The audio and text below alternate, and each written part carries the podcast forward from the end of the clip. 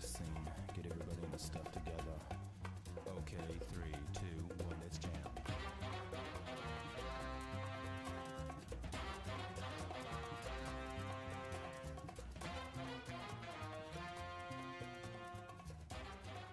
Bom dia, boa tarde, boa noite, ouvintes do PCS Podcast. Aqui quem fala é a Renata hoje. Expulsamos o Diogo da cadeira de host, estabelecemos o matriarcado aqui no nosso podcast. Isso. É, tá aqui comigo hoje a Fernanda Moura. Oi, boa tarde, gente.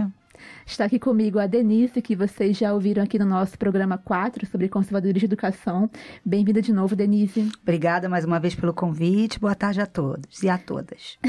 Estamos aqui com uma convidada importada, que a gente é carioca, então a gente é bairrista, né? Então a gente está aqui com uma convidada importada de São Paulo, a Andréa Dipp, repórter da agência pública. Se apresenta pra gente, Andréia, para quem por acaso não te conhece, ainda deveria conhecer.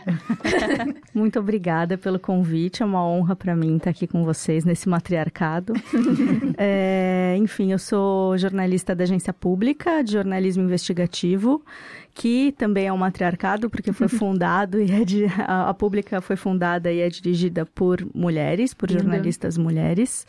É, a gente faz grandes reportagens, é, jornalismo investigativo, independente e tudo que nós fazemos é copyleft, porque a gente acha que o jornalismo é importante, ou pelo menos deveria ser, na construção do processo democrático. A gente está precisando, né? A gente está precisando disso, está precisando de bom jornalismo e está precisando que é, a, gente, a gente jornalista, né, nós jornalistas e também a sociedade entenda que todos entendamos a importância do jornalismo para a democracia, né? Né, Quem ouviu o nosso programa, não lembro se foi o 7, o que a gente falou sobre as eleições, várias de nossas indicações foram no caminho de pensar o jornalista hoje em dia, né? Não à toa. Eu comentei que eu acho lindo. É, quando a gente, eu, eu indiquei naquele podcast Todos os Homens Presidente, que é um filme que eu vi, eu nunca esperei. Eu acho lindo o jornalismo investigativo. Tô adorando ter a Andréa Dipp aqui para falar o tempo todo que ela é uma repórter investigativa. Acho isso o máximo. E nesse podcast a gente indicou o livro da Andréia também. É verdade, é verdade. Que bom, muito obrigada. Então, para dar um gostinho para vocês do programa de hoje, eu vou ler um trechinho inicial da reportagem que foi pela qual eu conheci a Andréia três anos atrás. Homens de terno e mulheres de saia com a Bíblia na mão vão enchendo o auditório. Alguém regula o som do violão e dos microfones. A música que celebra júbilo ao Senhor estoura nos alto-falantes e a audiência canta junto. Em um púlpito no palco, os pastores abrem o culto com oração fervorosamente acompanhada pelos fiéis. Uma descrição comum de um culto evangélico não fossem os pastores deputados falando de um, de um púlpito improvisado no plenário Nereu Ramos da Câmara dos Deputados de um país lá acostumado Brasil. E também se o, até então, presidente da Câmara, Eduardo Cunha, do PMDB, anunciado do púlpito ao entrar no recinto pelos pastores João Campos e Sóstenes Cavalcante, não tivesse deixado de lado a agenda oficial para participar da celebração e tirar selfies com pessoas que se amontoavam ao seu redor. Esse trecho aqui é da reportagem da André, chamada Os Pastores do Congresso, que saiu 19 de outubro de 2015 na Pública e que hoje em dia faz parte do livro Em Nome de Quem, né? Fala um pouco aí do seu livro, Andréia. Pois é, você foi lendo e eu fui sofrendo tudo de novo. É, essa reportagem foi a que deu origem a- ao meu livro, meu primeiro livro reportagem, que é Em Nome de Quem? A Bancada Evangélica e o seu Projeto de Poder, que a gente lançou em maio agora. É, a convite da editora Civilização Brasileira, elas me pediram para aprofundar as pesquisas para o livro. É, quando elas conversaram comigo sobre isso, a gente não sabia o quanto tudo ia mudar. A gente estava em 2015 ali na, na, na boca do furacão. Ah, o convite é desde 2015? Foi em 2015 elas me fizeram o convite, eu aceitei, achando que não seria tão difícil assim aprofundar as pesquisas para o livro, porque Esse é o drama da Fernanda também. Fernanda, há alguns anos, esteve no mestrado. E assim, de uma semana para outra, tinha mudado o tema dela. Já tinha tido mais cinco projetos, mais um. Algum pastor de algum lugar tinha virado famoso porque tinha denunciado professora. Então, assim, é difícil, né? Porque são temas muito, muito presentes e muito ativos, né? Muito dinâmicos, né? Deve ter sido super complicado sistematizar essas informações, né? Sim, e para você ver, né? Quando você lê aí que nessa época o Eduardo Cunha era o presidente da Câmara. O que, que já aconteceu com o Eduardo Cunha até agora, desde aquela época? isso aí. Aham. A Dilma era nossa presidente Isso. naquela época. Inclusive, nesse culto no Congresso, é, eu continuo, eu falo um pouco sobre isso na reportagem, não vou tomar o nosso tempo aqui hoje, mas Não, mas pode é, falar. inclusive, nesse, nesse culto do Congresso, o pastor que, que foi conduzir a pregação, eu fui, eu dei a sorte de, de ir num dia de culto especial, que era um pastor convidado, que era um jogador de futebol. é, que é marido de uma cantora gospel muito famosa, que é a Aline Barros, que cantou de mãos dadas com Eduardo Cunha nesse culto. É, Enfim, e ele dizia sobre. Ele falava. Ele, a, a pregação dele inteira foi sobre Jezebel. E como Jezebel destruiu tudo e como os homens de Deus precisavam se levantar contra Jezebel. Sempre, né? Sempre. É, mas se você parar para analisar, se for na Bíblia, no Antigo Testamento, a mulher já expulsou o homem do paraíso, né? Sim. A Eva é, é- é- é- é quem seduz Adão para comer do fruto proibido. Então, se você for analisar o pensamento é, cristão desde o do início para cá, ele está baseado na figura da mulher como a, como a, a que vai corromper sempre o homem. Sim. Essa é a visão. né? Pra mim, Tá. desde de 2014 pra cá, né? A gente comentou. A gente tá usando aqui o 2014 como um dos marcos, né? Porque foi quando teve essa virada mais intensa na política brasileira. É sempre, é sempre um pouco arbitrário escolher o início de alguma coisa, né? Mas, enfim, é 2014 pra gente é importante, que também é um é, é o último momento, né? Talvez não mais o último, mas é uma coisa que a gente pensar, mas é um dos momentos de grande crescimento da escola sem partido, que é quando ele se junta mais ainda com os grupos religiosos, e aí eles se viram megazord mais perigoso que eles eram separados, né? E aí foi em 2014, por aí, que eu reli aqui um texto clássico de uma historiadora chamada Joan Scott, que fala Sim. sobre gênero como categoria de análise, e foi a partir desse momento que eu fui me tocando cada vez mais como que, de fato, gênero é uma categoria muito poderosa para a política, né? Eu acho que isso que a André está falando, de todo esse culto na Câmara dos Deputados, girar em torno da figura de Jezebel, né? Como que é uma coisa extremamente signi- significativa e simbólica. Pode continuar falando do culto. É, não, é só porque também estava um momento ali muito em que isso significava muito, né? É, Era um momento em que dali a pouco a gente ia ter o golpe, né? Então Jezebel ali, ao meu entender, estava representando a, a- própria presidente Sim, do sim, Brasil. claro. É, então, e, e era, uma, era um chamado para que os homens de Deus se levantassem contra Jezebel, que era essa tirana, que era essa ameaça aos homens de Deus Já tinha acontecido Bíblia. também a votação do Plano Nacional de Educação no ano anterior, né? Sim. Até é, uma da, é, eu entrevistei a, a professora Cristina Vital, né, para o livro também, e ela fala que é, esse, esse período do, da votação, esse período do Plano Nacional de Educação, foi também um, plano, um, um momento de rompimento muito grande dos evangélicos com, é, com o PT. Assim, foi um momento muito importante desse rompimento, porque é, por essa pauta que desagradou os evangélicos, assim, de uma maneira gigantesca, né, assim.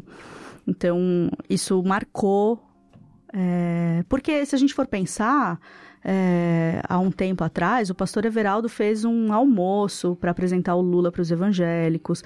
A própria Dilma foi em igrejas pedir apoio, é, foi inclusive na Igreja Universal, num culto da Igreja Universal, pedir apoio da Igreja Evangélica. Os ela evangélicos. foi na, na fundação do Templo de Salomão, né? Foi na fundação do Templo Ela de Salomão. presente.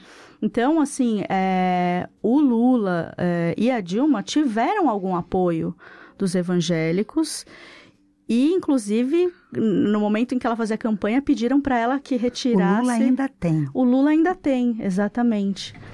Ela não tem porque ela é mulher e é, subverteu a ordem, se atreveu a entrar num lugar da política que é efetivamente masculina e não aderi e não foi figura fi- não foi fi- figurativa. Sim. Ela estava ativa, ela tinha pensamento, ela mandava e aí os nossos coronéis de plantão não iam jamais permitir que ela ficasse. Eu queria ver se fosse um homem se ela teria teria sofrido impeachment como ela sofreu. Claro. Eu duvido. Sim, eu também.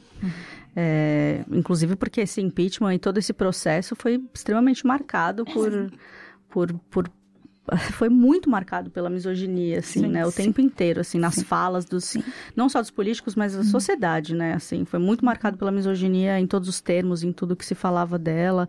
Enfim, sei que nem é esse o tema da, da nossa conversa hoje aqui, talvez, Não, mas... mas assim, esse é bastante tema, porque se a gente for parar para pensar, né?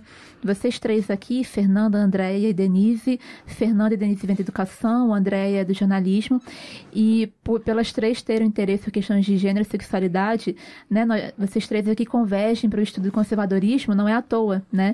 E do fundamentalismo também. Sim. Então, eu acho interessante a gente usar isso como linha condutora assim, do programa, que é, assim, usando o marco histórico 2014, 2015, né?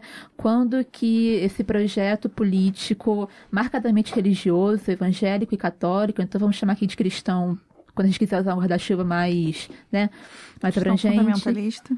É, cristão fundamentalista, né? Vocês podem me explicar como é que houve, como é que aconteceu essa, como é que eu vou explicar? Como é que esse projeto religioso foi ganhando um pouco mais de autonomia frente a projetos de país? Porque, assim, a Dilma, ela sofreu muita misoginia, só que a Dilma e o PT, especialmente nos últimos anos de governos, eles foram progressivamente capitulando com essas, com essas pessoas, né? Tem toda a questão do baixo clero na Câmara, que a grande marca foi quando o Eduardo- Cunha chegou lá, fez aquilo tudo e tal, enfim. Então, se a gente conseguir fazer essa discussão histórica, né, dessa história bem recente, né, bem viva, de como que esse projeto religioso foi se autonomizando, embora tenha crescido ali, né, nas entranhas do Estado, mesmo antes dele ganhar força em 2014, né? É, então, quando eu estava falando da Dilma, justamente eu queria chegar nesse ponto é, de que houve um acordo, né? E, e, e, e o PT, é, a Dilma e o Lula, vamos falar da Dilma porque, enfim, é o que a gente tem aqui mais recente, é, aceitaram esse apoio, né? E, inclusive, os evangélicos, eu lembro que na campanha dela, os evangélicos é, pediram que elas comprometessem, por exemplo, a não é, aprovar a descriminalização do aborto, né?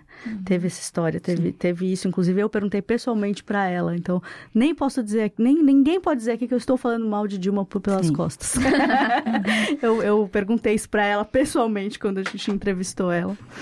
É, porque acho que foi uma grande mágoa para as mulheres, Claro. para as feministas, ela ter se comprometido com isso, enfim. Mas também tem toda uma tem, tem toda uma conjuntura que a gente não pode deixar de lado, etc. É, mas enfim, a gente tem é, o Congresso mais conservador desde 1964. Acho que isso já diz muito sobre o momento que a gente está vivendo, assim. É, 2014, né?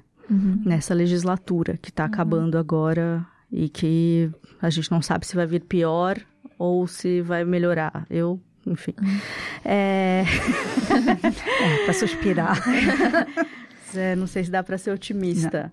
Mas a gente tem esse congresso que é o mais conservador desde 1960 1964. A gente tem o aumento. é, eu, eu especificamente posso falar mais só porque a minha pesquisa se aprofundou um pouco mais sobre a bancada evangélica. é, Uhum. Então eu, eu acho que é onde eu me sinto um pouco mais à vontade para falar. Se vocês quiserem enfim, é, acrescentar, mas é, a bancada evangélica cresceu bastante nesse pleito, assim como o número de evangélicos cresceu na sociedade brasileira, né? A gente tem hoje quase um terço da sociedade brasileira é, de evangélicos, de pessoas que se declaram evangélicas, e é, os O último, deputados... o último censo que você cita na entrevista, no último censo em 2010, ele marca com relação ao último censo um crescimento de 61% da população evangélica, né? E as pesquisas menos, assim, não tão grandes quanto o censo, mas que ocorreram desde então, dizem que esse crescimento tem sido confirmado, tem sido progressivo. E eu vi um, eu, a gente vai colocar na descrição, mas eu estava pesquisando ontem, e tem pessoas estudiosas que dizem que por volta de 2020 pode ser que a balança usual aqui no Brasil se inverta. A gente tenha mais evangélicos do que católicos, né? Uma novidade histórica na história Sim. do Brasil. E muito significativo, é muito importante, né? É, e que diz muito, novamente, sobre esse momento que a gente está vivendo. É, enfim, mas então a gente tem o crescimento da bancada evangélica e a gente tem, que, é um, que foi também um foco, um, um foco de interesse meu, tanto quando eu fiz a reportagem quanto para escrever o livro, por quê, né? Por que esse crescimento? O que, que aconteceu, né? É, e aí a gente tem uma coisa que também que é assim, às vezes eles mesmos dizem isso e algumas pesquisadoras também dizem isso. Às vezes eles, eles não são tantos em número, mas eles são muito em barulho, né? Eles são Eles- aguerridos. Eles são aguerridos, eles conseguem fazer muito barulho e eles se colocam de uma forma muito destemida e votando pautas que não são muito caras, né? É, E a gente teve, obviamente, nesse, nesse pleito, enfim, a gente teve a figura do Eduardo Cunha, que, como presidente da Câmara, deu muita força, muita força para a bancada evangélica, deu muita força para a frente parlamentar evangélica. A gente percebeu que eles. é, A gente começou a ver, eu acho que isso é uma coisa, na verdade, que está acontecendo no mundo todo, enfim, mas a gente começou a ver que não existe mais nenhuma, nenhum constrangimento em se colocar é, contra as pautas de direitos humanos, contra as pautas de É, A mulheres. eleição do Trump nos Estados Unidos mostra isso. Claro, e isso está acontecendo na Europa também, enfim, eu acho que isso é um- uma coisa que está acontecendo no mundo, mas que aqui no Brasil ela foi muito abraçada pela bancada evangélica, né? Assim, e isso, assim, e não existe mais nenhum constrangimento em vocês colocar contra as pautas de direitos humanos, inclusive isso tem marcado uma posição, né? Eu sou contra os direitos humanos. Essa fala é delirante, né? Se a gente for pensar. É, Mas enfim, é, acho- que eu já viajei Mas- demais. Se vocês quiserem continuar. Não, você está comentando do crescimento da bancada evangélica. Você pode comentar como é que foi esse crescimento? Porque umas coisas, umas coisas que eu acho fantásticas nessas reportagens é que você comenta as organizações partidárias. Até essa reportagem não fazia ideia de que o PRB era quase que assim, oficialmente o partido da Universal. Então a gente estava conversando antes, né, em off, que você acha que os partidos mais mais representativos, mais explícitos dessa organização política dos fundamentalistas evangélicos são o PRB e o PSC. Então, se você puder falar aqui dessa sua pesquisa, o que, que você descobriu com relação a esses dois partidos, porque pra gente isso também é caro, porque o PSC, até o nosso levantamento, que agora tá um pouco velho, a gente pretende renovar daqui a alguns meses, mas no nosso último levantamento, o Em PSC janeiro. e feito em janeiro, o PSC é o partido que mais propõe projetos escola sem partido, né? E como a gente De sempre gênero. é, e como é óbvio para qualquer um, escola sem parte de ideologia de gênero, combate a suposta ideologia de gênero andam juntos. Então, assim, como é que é essa história do PRB e do PSC que você investigou, Andréia? Eu vou ver se eu acho aqui, porque eu não lembro todos os números de cor, então eu tô, tô tentando achar no texto alguns números. É, eu achei aqui, por exemplo, que a gente tem hoje entre 80 e 90 parlamentares evangélicos ligados à frente parlamentar. Eu sei que é um número, entre 80 e 90 é uma grande margem, mas é por causa das- dos suplentes, né? Sim. E isso eu estou dizendo não dos signatários da frente parlamentar, porque são muitos, são mais de 200, mas especificamente daqueles que se identificam como evangélicos, né? É, que é mais do que o dobro de quando a frente foi criada em 2003. A frente parlamentar foi criada oficialmente um pouco depois dos anos 2000 e, e isso já é, enfim, mais do que o dobro. É, o número de pastores candidatos também cresceu, pastores, aí não só evangélicos. É, a Cristina Vital vai dizer que é, tiveram mais 40% mais pastores se candidatando em 2014. É, e aí a gente tem, por exemplo, quer ver? É, a gente, enfim, eu- um levantamento que a gente tentou fazer também sobre os prefeitos, né? A gente não conseguiu fazer em todos os mais de 5.500 municípios, era muito difícil fazer essa pesquisa, mas entre as 26 capitais brasileiras, em 2017, tinham oito prefeitos evangélicos, nas, pensando nas capitais. e isso eu estou falando de pastores, não estou falando daqueles candidatos que flertam que fazem praças da Bíblia e que fazem Uhum. projetos de leis, etc, né? Só para dar um começo para essa história do PRB, né? Aham. Bom, a gente tem aqui no Rio de Janeiro, vocês têm, Infelizmente. Infelizmente, sinto muito, mas o enfim, amigo da Márcia. o amigo da Márcia, não é? Que, que todos conhecemos muito bem, que Infelizmente, historicamente, o carioca não sabe votar, né? é... Bom, paulista também não, né? É. Elegemos o Dória. Todo mundo tem teto de vidro Pois aqui, é. né? Vamos mudar de assunto. Enfim. Bom, mas aí falando especificamente sobre o PRB, o PRB, ele é um partido que é ligado à Igreja Universal. É, ele tem em- na sua direção bispos da igreja, mas não é essa conexão não é assumida pela Universal, até por conta do histórico político da Universal. A Universal já se deu muito mal é, por assumir uma posição política. Teve escândalos que vão, envolveram bispos da Universal, e depois desses escândalos, a posição deles foi dizer que eles não se metem em política. Imagina se metessem, né? Pois é. Mas o PRB é um partido que é ligado à Universal. Tem na sua direção bispos da Igreja Universal, é ligado à Record, enfim. Você conta na reportagem que eu li no início sobre o Márcio Pereira, se não me engano é esse. Marcos Pereira. Marcos Pereira, né? É. Que fala, acho que se não me engano, em entrevista ele disse que não, nada a ver Universal e PRB, mas aí depois de uma entrevista feita pelo Russomano, ele fala, não, só a, a história do Universal e do PRB andam juntas. Sim. Então, Não foi uma entrevista, foi, foi eu fui na comemoração de 10 anos Ah. do, do PRB no Congresso. E aí, é, Teve estômago. muito estômago. Nossa, muito estômago. Mas enfim, aí ali eles fizeram uma entrevista ao vivo no meio dessa festa. E entre, entre o Russomano entrevistando o Marco Pereira, enfim.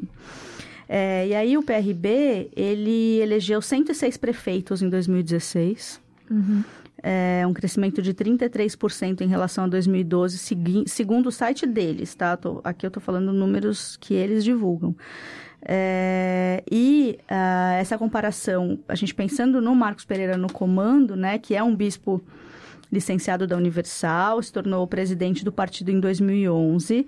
É, ele foi vice-presidente da Record em 2003 e ele se tornou sócio da LM Consultoria Empresarial e Participações, que é uma holding que controla os negócios da Igreja Universal. Quer dizer, não tem como você dizer que não está Sim. tudo ali conectado, né? Uhum. É, então, enfim, é, o PRB. E, e a gente teve também uma passagem dele pelo Ministério, né? Do Comércio Exterior e Serviço do governo Michel Temer. Uhum. E ele está sendo investigado pela Lava Jato, enfim. A gente, no livro, a gente fez um levantamento também de, de quantos é, membros da, da Frente Parlamentar Evangélica estão envolvidos em, em processos e escândalos. Mais processos, né? No STF. Aham. Porque escândalos são incontáveis. né? Exatamente. Exatamente. É, então, enfim, é isso, assim, o, o PRB tem crescido muito, inclusive se a gente pensar que ele tem hoje a Prefeitura do Rio de Janeiro, né? E o PSC, ele não tem tanto em números, assim, mas ele é o partido é, do pastor Everaldo, que foi a primeira candidatura confessional à presidência da República. Então, acho que o peso do PSC está aí. Quando eu entrevistei o pastor Everaldo, agora é, para o livro, ele estava super arredio com essa coisa de se dizer um pastor, um candidato, a um, um candidato evangélico à presidência. Na época, acho que todos lembramos como isso era a bandeira dele, mas nessa entrevista ele dizia que não, que ele queria o que todos queriam para o Brasil, um Brasil melhor e tal, e super se esquivou dessa posição de é, candidato pastor, inclusive dizendo que no PSC não tem só evangélicos, que no PSC tem espíritas, cristãos em geral, católicos, que eles são, enfim, cristãos e pela vida e, e contra a ideologia de gênero. Foi a única coisa que ele falou aí com mais é, orgulho. mas de resto ele super foi, ele foi super esquivo assim, mas eu acho que o peso do PSC tá principalmente nisso, da gente pensar que foi a primeira candidatura é, à presidência confessional evangélica no Brasil, né? Então acho que esses dois partidos eles são muito importantes para a frente parlamentar. E pensar que, olha só de onde a gente veio. A gente veio disso, do pastor Everaldo, primeira candidatura confessional, para ter um candidato bradando, gritando coisas absolutamente nonsense, com a Bíblia na mão num debate em TV nacional. Nosso querido Cabo da Ciolo. É.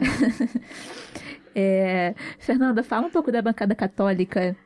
É, eu acho, acho interessante ele falar que o partido não é evangélico, porque tem católicos também, porque assim, isso não faz muita diferença, né? A gente sabe que é, os católicos que são eleitos por serem católicos, eles têm o hábito de atuar junto com a bancada com a bancada evangélica mesmo, inclusive eles, eles é, foram signatários para a criação da bancada evangélica, né? Nesse sentido, dentro da política, eles não têm disputa entre si, né? Então, acho, inclusive, aquela aquela reportagem, aquela reportagem que a, a Rádio Câmara fez com o Gilvado Carimbão no lançamento da, da Frente Parlamentar é, Católica, eu acho que é, é assim, um marco, né? A gente sempre cita, a gente pode botar o link nela também.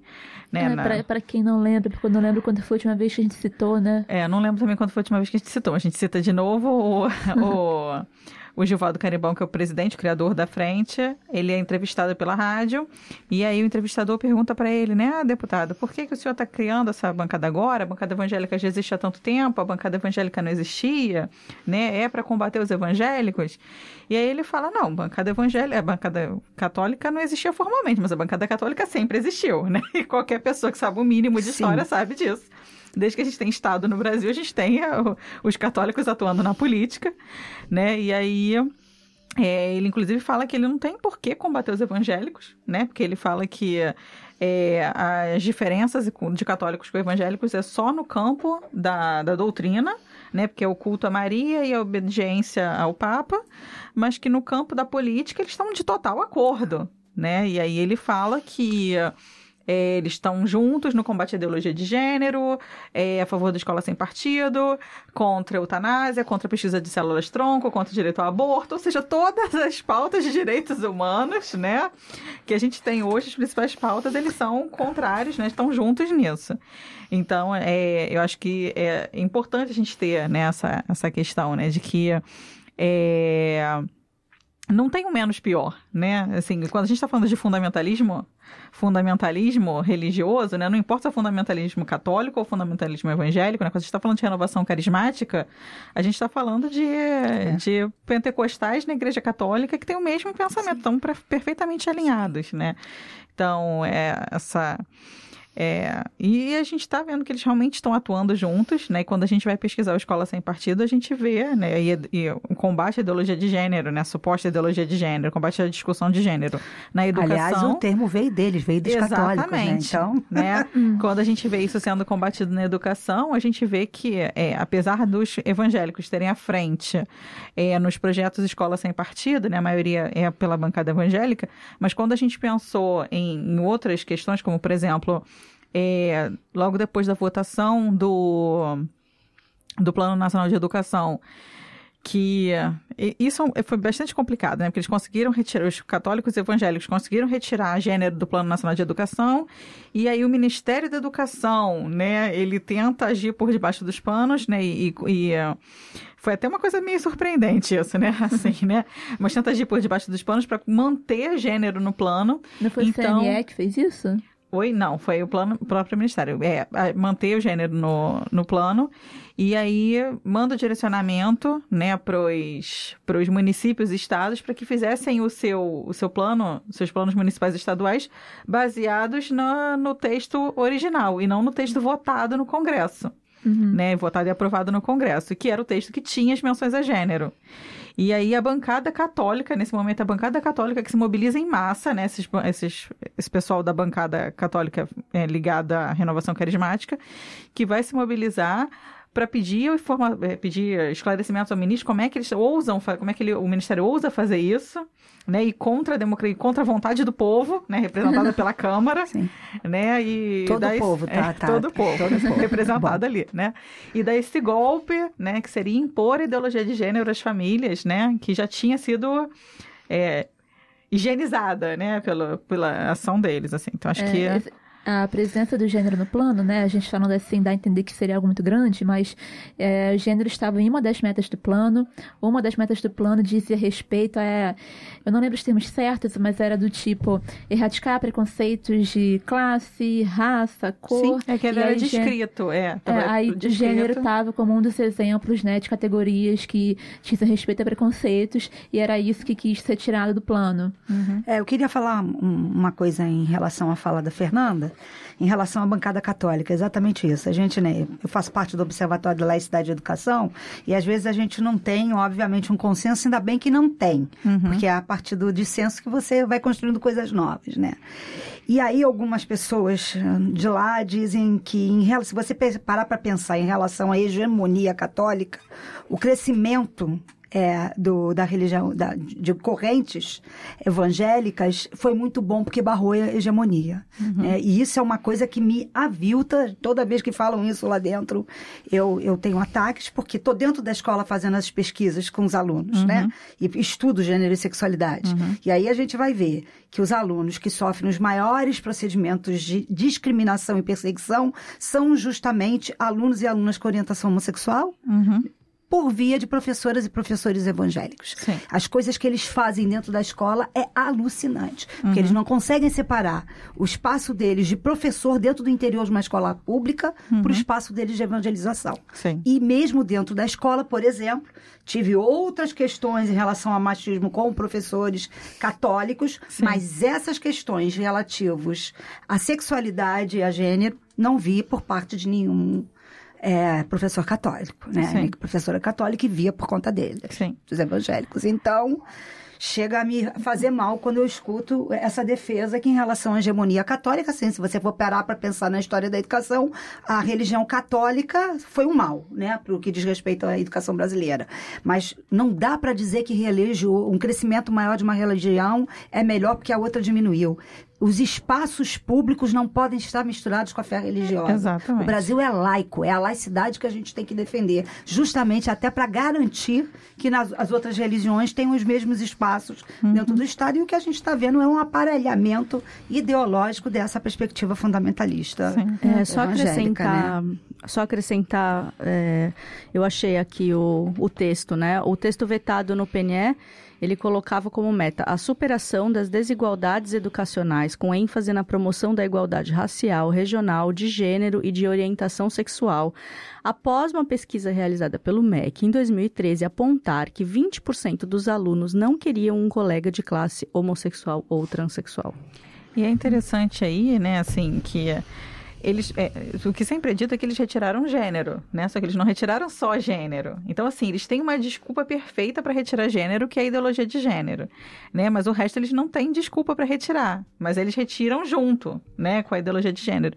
E aí, para mim é muito Por importante que, essa que eles questão. retiram junto com a ideologia? Eles retiram, por exemplo, o combate à discriminação racial.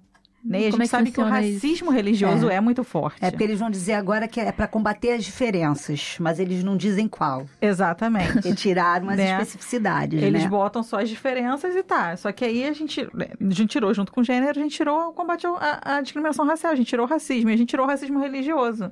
Então você chegar lá e falar Isso. que a, a religião tal é do capeta, né? Que o aluno não pode professar a fé dele, ele não pode entrar vestido de branco, não pode entrar com a cabeça feita na escola, né? Isso estava lá combatido no plano anterior.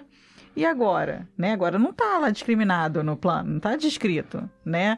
Então, assim, isso, isso também é importante, né? Marcar essa questão, que junto com, com o gênero que eles tiveram a desculpa perfeita, né? Essa, essa parafernália que eles criaram, esse espantalho que eles criaram da ideologia de gênero, criado pela Igreja Católica, né?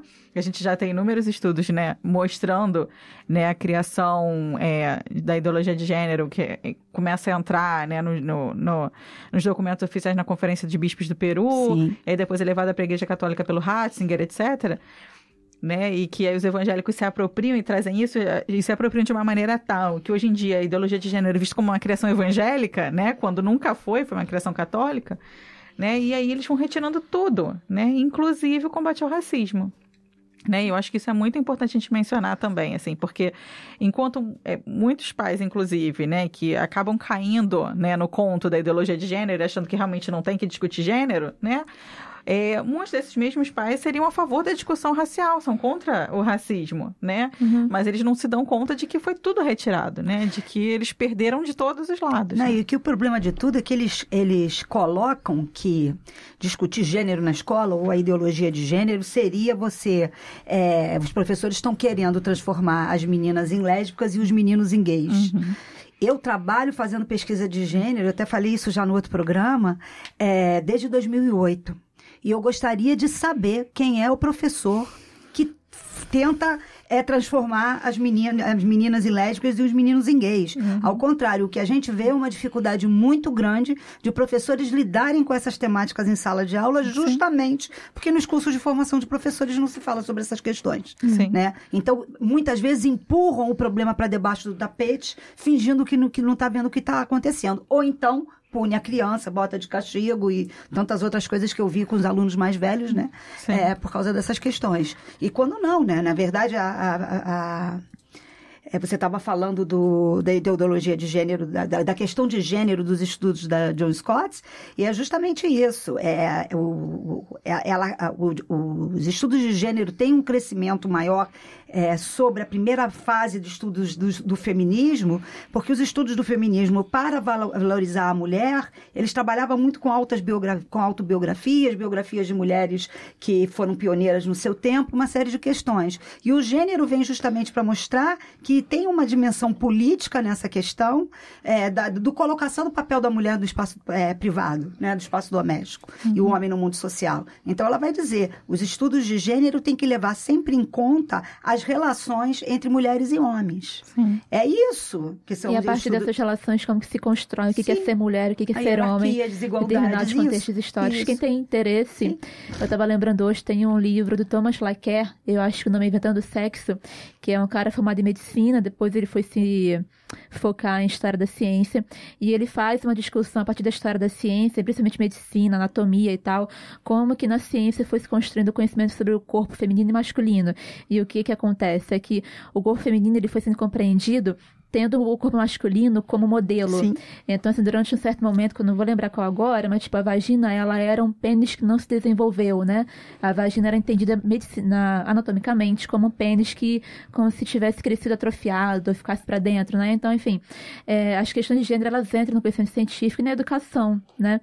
E aí, Denise, eu queria que você falasse, você começou a estudar conservadorismo por causa da educação ou foi o contrário? Porque eu quero comentar aqui é, explicar, né, tentar tornar mais claro para os nossos ouvintes por que, como, quando, que falar de gênero, falar de sexualidade, falar de violência contra as mulheres, quando que isso se torna algo tão articulado, articulado de maneira negativa, né, articulado em termos de uma guerra entre dois lados, com o conservadorismo, especialmente o fundamentalismo cristão. É. Eu, eu, comecei a estudar gênero, acho até falei isso já no outro programa, meio pelo, por acaso, não eram minhas pesquisas anteriores, gênero e sexualidade. Eu fui para a escola no, no doutorado para investigar como é que os processos de exclusão ocorriam na escola e como é que eles interferiam na formação das identidades dos alunos escolhidos. E naquela escola onde eu fiz a pesquisa, os alunos que sofriam os maiores procedimentos de, de perseguição, de discriminação, eram alunas e alunos com orientação homossexual e muito por conta não dos seus pares que haviam outros garotos, uhum. outras crianças, mas também por via de suas professoras e professores Sim. evangélicos. E isso me chamou a atenção, porque a função do professor na escola não é essa, não é o seu algoz de perseguição, e sim poder acolher as diferenças, né? Então eu passei a estudar essas questões e foi justamente já no é, quando eu já tinha eu não estudei sobre o conservadorismo no doutorado esse estudo eu comecei a partir de 2014 para cá justamente quando a gente vai vendo na sociedade como que essas perseguições dentro da escola estavam aumentando de 2008 para lá muito intensamente por causa desse pensamento conservador fundamentalista que veio se desenvolvendo da política e entrando dentro da escola, né? E aí comecei a estudar. A gente está usando muito aqui o termo de fundamentalismo, né? E eu não sei se a, vocês aqui, talvez a Denise, não sei, Fernanda, se vocês têm alguma definição favorita, assim, mas eu gosto muito do que a Karen Armstrong fala, se não me engano, no livro dela, Em Nome uhum. de Deus, que ela fala que fundamentalismo, eu acho isso muito interessante, porque na luta política a gente gosta muito de falar que tal coisa é um retrocesso, a gente está voltando à Idade Média, a gente está voltando a tal ponto do tempo e tal, enfim, né? Porque a gente usa muito essa metáfora temporal de atraso para criticar uma coisa quando a gente acha que é negativo. Só que o que a Karen fala é muito legal, que assim, ela fala que fundament os fundamentalistas religiosos são os fenômenos da modernidade. Uhum. Eles não são uma nova manifestação no tempo de como as pessoas pensavam mil anos atrás. Eles são um fenômeno social típico da modernidade, conforme certos lados sociais se perdem e por questões de desenvolvimento do capitalismo, eh, questão de questão de classe, de raça, de gênero e tal, enfim, uma série de sociedades, uma série de grupos sociais vão estão idealizando um passado e querendo voltar a um passado onde as coisas eram melhores e tal, enfim. Então, o fundamentalismo é um processo social, né, de fundo religioso, de idealização de um tempo tempo, tentar trazer de volta coisas que provavelmente nunca foram, Isso. né? Ou foram de maneiras outras. É. É. Isso é, te- bem, os estudos que eu venho fe- fazendo do fundamentalismo, o que a gente vai vendo é justamente isso. A modernidade ela vai, sur- eh, vai surgir com valores diferenciados que se tinha na Idade Média. Né? Então, ela é marcada pela consciência autônoma, histórica e crítica. E vai questionar todo o mundo conforme era organizado na Idade Média. Então, fundamentalmente, vai se centrar contra a autoridade divina e as explicações divinas para o mundo. Então, o fundamentalismo é, é, religioso surge nesse momento para combater essa nova forma de organização do mundo e como o pensamento está sendo desenvolvido nesse momento em que o homem, o sujeito histórico, passa a ter centralidade e não mais a figura de Deus ou as divindades, etc. e tal. Né? E aí eu tenho uma, uma. trouxe uma citação de um pesquisador da USP, eu não sei falar o nome dele direito, mas é Roberley Panesiovic em que ele vai dizer, eu acho que é fantástico, isso veio ao- vem muito ao encontro do que eu vejo na escola. Vou falar, ele é grande, mas eu acho que vale a pena. Fundamentalista é aquele que está muito mais interessado em guardar a letra da doutrina do que fazer vivificar o seu espírito. A interpretação atualizada é um risco para uma mente fundamentalista, pois pode vir a perder sua verdade original primitiva. Assim, a sua maneira de ler a letra da doutrina é a que deve ser preservada. Ele não consegue perceber.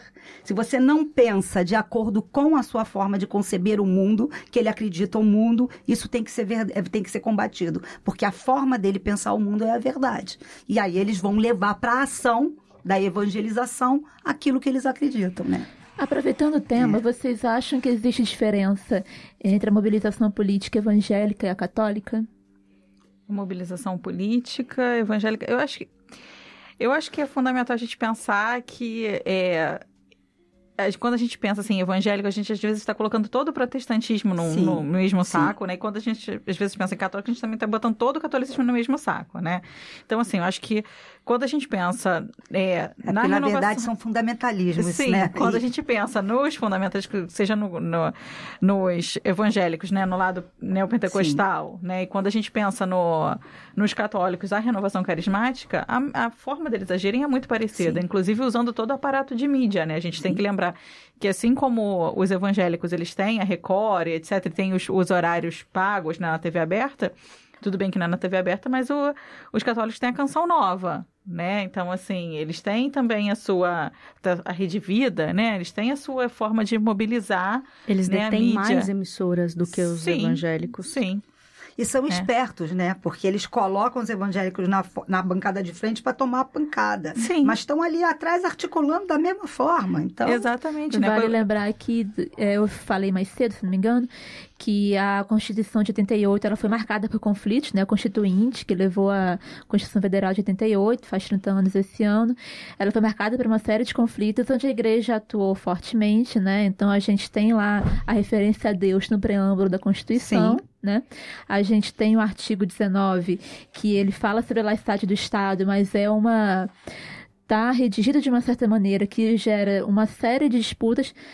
Não existe uma maneira definitiva, né? Não existiria, acho que seria também utópico achar que poderia ser redigi- redigido de uma forma que não que gerasse uma interpretação e não adianta única. também a escrita se você está num estado que não é secular. A nossa sociedade não é secular. Então, a laicidade fica como preâmbulo morto ali dentro. né? É. Tem, óbvio que tem, a gente tem base jurídica para criticar qualquer forma de uso religioso do Estado, né? Sim. Se foi mobilizado contra o Crivella agora, não funcionou na Câmara, Hum. para surpresa de ninguém. Mas, assim, quem sabe funciona pela parte judicial, enfim, mas é outra história. Mas a questão aqui é que a gente está pegando o que a Fernanda falou, né? Historicamente, os religiosos, eh, os católicos, né, participam muito do Estado, Sim. pelo menos uma parte dos católicos. É porque a mim me parece, eu, eu não pesquiso religião, né? Então, a visão que eu tenho da mobilização de católicos evangélicos, usando os guarda-chuvas só para simplificar, né, a fala, é, a impressão que eu tenho é que os católicos, eles chegaram um pouco... Agora eles estão correndo atrás do, do tempo que eles não fizeram uma evangelização de maneira mais ampla do que os, os pentecostais, não pentecostais. Aí tem aquela diferenciação entre históricos e não históricos, enfim. Que eu não conheço muito bem, acho que a Fernanda pode explicar um pouco, ou a Denise. É, assim, eu fiz uma pesquisa com alunos de PIBIC. É porque, é porque tem uma coisa É. porque, que eu vejo muitas pessoas comentarem que, principalmente os neopentecostais, tem aquela forma muito viva, muito excitada, né? Muito talvez extravagante, não sei. É nesse ponto eu não quero fazer juízo negativo, pra mim tanto faz. Mas é que eles têm uma forma de se mobilizar, de fazer seus ritos, né? A sua mobilização religiosa, que quando chega na política talvez tenha uma relação. E eu É- acho é que eu a sua didática de ação também. Eu- na- na- nessa pesquisa que nós fizemos, entrevistamos alguns pastores. É óbvio, como a Fernanda falou, vai depender da linha que eles estão filiados. Mas, de uma forma geral, o que eles disseram é que essa questão da evangelização que a gente chama passa pela forma de atuar no mundo. Porque eles levam para ação aquilo que passa pela palavra. Hum, Isso não é uma forma didática do católico agir aham. é deles. Né? Não é à toa que muitos ritos da Igreja Católica, no momento que você vai perdendo os seus adeptos, vão sendo modificados e vão incorporando maneiras é, d- é, dos cultos, de alguns cultos evangélicos. É, o cantar alto demais, o levantar as mãos, coisa que praticamente há uns 20 anos atrás você não via dentro da igreja brasileira, 25 anos atrás, ou quando eu fiz o catecismo, sei lá, é, essa- esse tipo de coisa acontecer. Isso É, é, a minha- a minha mãe- impraticável, né? A minha mãe é católica, ela ficou mais praticante nos últimos seis anos, mais ou menos, quando ela perdeu o pai dela. E aí, volta e meia, ela tá servindo coisa de padre em casa, né? E aí, vários, vários dos padres que ela acompanha, eu acabo vendo um pouco das entrevistas de vez em quando, e muitos deles falam: não, quando eu tava no seminário, eu nunca pensei em fazer isso. Essa coisa de descobrir o cantar foi quando eu vi que eu precisava evangelizar as pessoas de outras É, maneiras. renovação católica, né? Eu acho É. que também tem uma coisa que é o seguinte: é, existe dentro da. Enfim, claro, a gente tem uma diferença grande de atuação entre os protestantes históricos e os pentecostais e os neopentecostais. E aí, falando de pentecostais e, especi- e- e mais até de neopentecostais, a gente tem uma coisa que é a teologia do domínio Sim. que eu acho que isso reflete, assim, totalmente na forma com que os evangélicos fazem a Isso. política, é, que é essa coisa de eles atuarem na vida política como eles atuam na vida. E o que, que diz a teologia do domínio, né? É essa, é, essa postura de guerra espiritual que também é uma guerra no mundo físico. É, inclusive, a gente teve. Tem, a Universal foi a que foi mais falada, mas não é só na Universal que a gente tem os soldados de Cristo. Essa coisa de, de pessoas se vestindo como Ai. militares Ah, e marchando. Sim, legal. Essa, Isso. isso. não é só da Universal, isso Sim. teve na Universal, mas não é só. Tem Aham. várias igrejas evangélicas que, que reproduzem essa, esse formato. É, a gente tem a Bola de Neve, por exemplo, que é uma igreja neopentecostal que tem um ministério de luta, de guerra espiritual e que, e que coloca os seus, é, é, as suas, é, os seus fiéis, né? Não sei que, que palavra, acho que fiéis, talvez, como soldados de Cristo. Aham. Tem músicas, eu coloquei no, no livro um trecho de uma música que, que é uma marchinha falando so- vamos é, lutar pelo Senhor, marchamos e tal. Uhum. É, Isso é eu- muito sério. Isso é muito Nossa, sério, isso se reflete. A, a- a teologia do domínio, eu acho que ela merece ser muito estudada. Eu lembro que Porque- eu li há algum tempo, eu achei, eu vou procurar pra colocar na descrição. Sem dúvida, sem dúvida. Ela tem tudo a ver com a forma dos- da, da bancada evangélica agir. Por Isso isso até que eu trouxe para o meu livro, porque eu já falei isso várias vezes, eu não, eu não quis fazer um super compêndio sobre Aham. evangélicos, nunca foi minha, imagina, nem pretensão, nem intenção. É, então eu estava falando especificamente sobre a, a atuação política, mas eu, eu, trou eu, eu trouxe um capítulo específico para o livro sobre teologia do domínio e sobre teologia da prosperidade, porque eu acho que essas duas coisas são muito importantes para a gente entender a atuação política dos evangélicos. E acho que aí a gente tem, talvez, uma diferença Sim, entre a sim. atuação de, é, é, de políticos evangélicos Sim. e católicos. sem dúvida. É interessante, eu não tinha lembrado, eu li sobre a teologia de domínio há muito tempo, porque quando eu estava começando a enlouquecer com o negócio de escola sem partido, comecei a pesquisar, teve um momento que minha loucura chegou em pesquisar, tentar ler sobre, né, a direita cristã dos Estados Unidos, que é muito parecido, assim, é Sim. muito parecido. E eu lembro que eu achei um site que era é, Vigília da Teoria do Domínio. Era uma galera preocupada com isso e que ficou vigiando durante um tempo. Infelizmente o site não funciona mais, mas o pessoal que ficou vigiando durante um tempo iniciativas dos Estados Unidos, de igrejas, pastores, etc., baseadas na teoria do domínio. E assim, isso é muito interessante, porque tem uma coisa que a gente fala, a gente falou num podcast recente, o Diogo falou, se não me engano, é, da questão da guerra cultural, né? E assim, a lógica da guerra é o que domina a política hoje, né? E é interessante como a, a lógica da política atual contemporânea é uma lógica muito presente na teoria do domínio, né? Muito. Porque assim, a nossa questão para esse programa é a gente conseguir amarrar quais que são os temas, né? As palavras que mobilizam afetos e emoções e que unem essas pessoas contra outras, né? Então, enfim, ideologia de gênero é uma palavra vazia, né? Um significante vazio que Sim. circula aí e as pessoas investem nessa palavra. Ah, eu acho que ideologia de gênero vai resolver o país. Né? Investem nessa palavra tudo aquilo que elas odeiam, que elas querem combater, né? É porque é interessante que pra gente, se a gente tem alguma questão, eu até esqueci o nome da pesquisadora, tá no último artigo que vai sair meu, mas eu esqueci agora, que ela, no final, no início dos anos 2000, ela vai utilizar pela primeira vez o nome, o termo ideologia de gênero. Mas ela utiliza o termo ideologia de gênero para se referir ao feminismo no sentido que ideologia de gênero, para ela, seriam formas de combater o machismo é, estrutural da sociedade. Ela tá falando de, é, de uma pers- perspectiva crítica ou concordante? Crítica, crítica. É, Tá? Eu conheço que a, Safi, a Safiotti. Não, mas não foi essa Fiote, é, foi a, outra. Safi, a Safiotti é uma feminista marxista. É, eu e conheço ela usa também. tem uma ideologia de gênero, mas ideologia naquele Não sentido foi. de falsear a realidade. Isso é- Então, é, tudo na realidade que diz Sim. que a mulher é inferior seria ideologia Sim, de sim, gênero. sim. Que Mas não, não. obviamente não é a concepção Esse atual. conceito da Safiote é outro.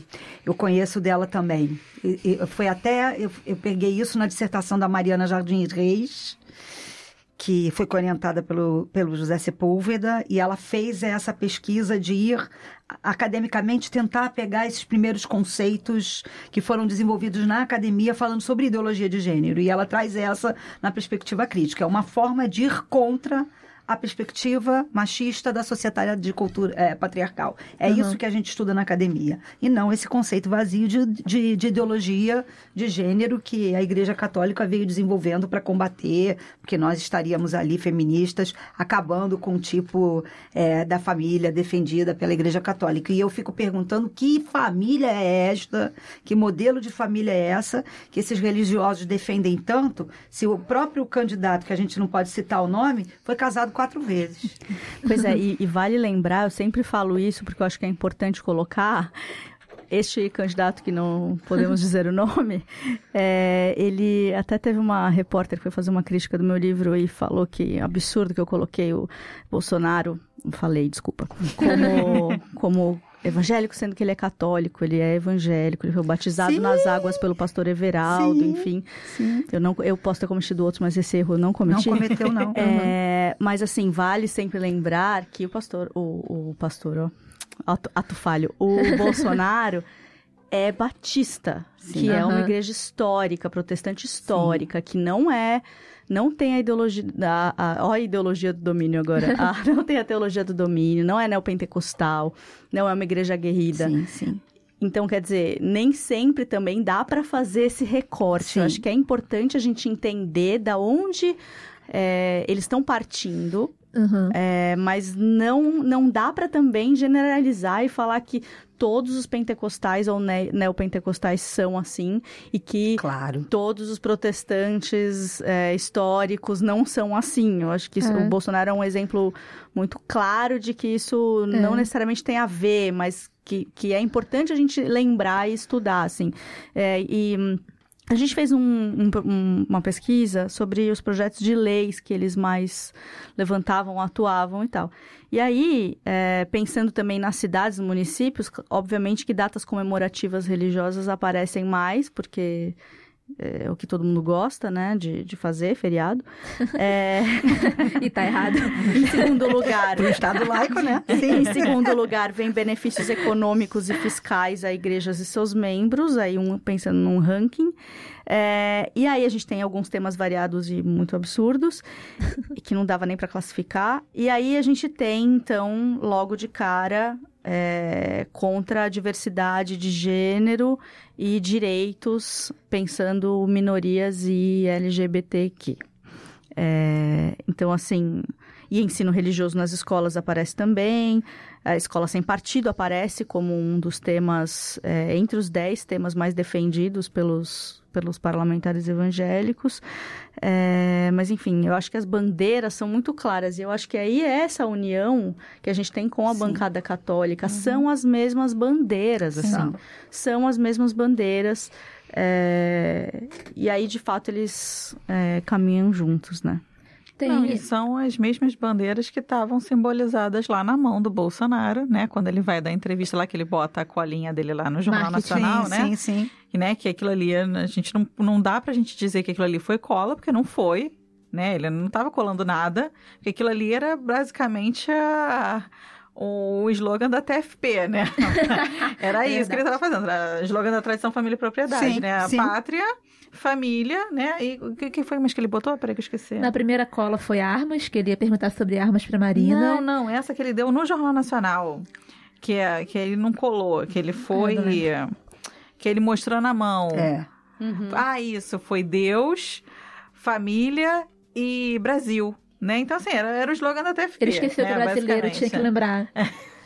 Não, então, aí ele, ele escreveu isso na mão e ele ficava mostrando a mão o tempo todo. Ele fazia tudo pra mostrar aquela mão, né? Então, assim, aquilo não era uma cola. Aquilo ali ele estava estampando no corpo dele, né, um slogan. Né, desses grupos, né, familistas, assim. Então, assim, é, é, é muito claro isso, né? E isso liga a- essas duas bancadas, né? É, é, é defesa desses mesmos valores, assim. Isso é, é bem importante a gente, a gente pensar, né? Que é, essas duas bancadas estavam ali est- estampadas na- na- no corpo dele, assim, né? Além da fala dele, que estava estampado na fala também, né? Uhum. Porque, assim, a gente tem que pensar que a bancada não representa, né, os seus... Né, os fiéis dessas religiões, a bancada é algo muito específico, Sim. né?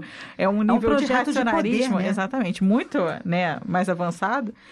Né? E aí as bancadas estavam ali estampadas naquele candidato, né? Naquele momento, no corpo daquele candidato. Além da fala, no corpo, né? É. Dele escrito Que é na mão uma- dele. que Fantástica é um tua análise. Nem tinha parado para pensar nisso. Que é um dos fenômenos responsáveis por puxar boa parte do nosso debate todo para a direita, né? Sim. Tá ficando cada vez mais difícil fazer propostas e defender ideias da esquerda, porque o debate está sendo todo puxado para a direita, né? Não é à toa que Ciro, que Ciro Gomes colocou Cátia Abreu e o Alckmin colocou Ana Amélia como suas vices, né? E o alvo de ser, do, eh, des- voltando aqui, desculpa agora, mas me lembrei do, da escola sem partido, seus professores e a ação dos professores na escola, eh, você lê é, Durkheim, Durkheim vai mostrar ali, né, dentro de um pensamento pe- positivista e conservador, qual é o papel que se tem para o professor. Se tem um projeto de atuação do professor, que é a transmissão dos valores tradicionais da sociedade.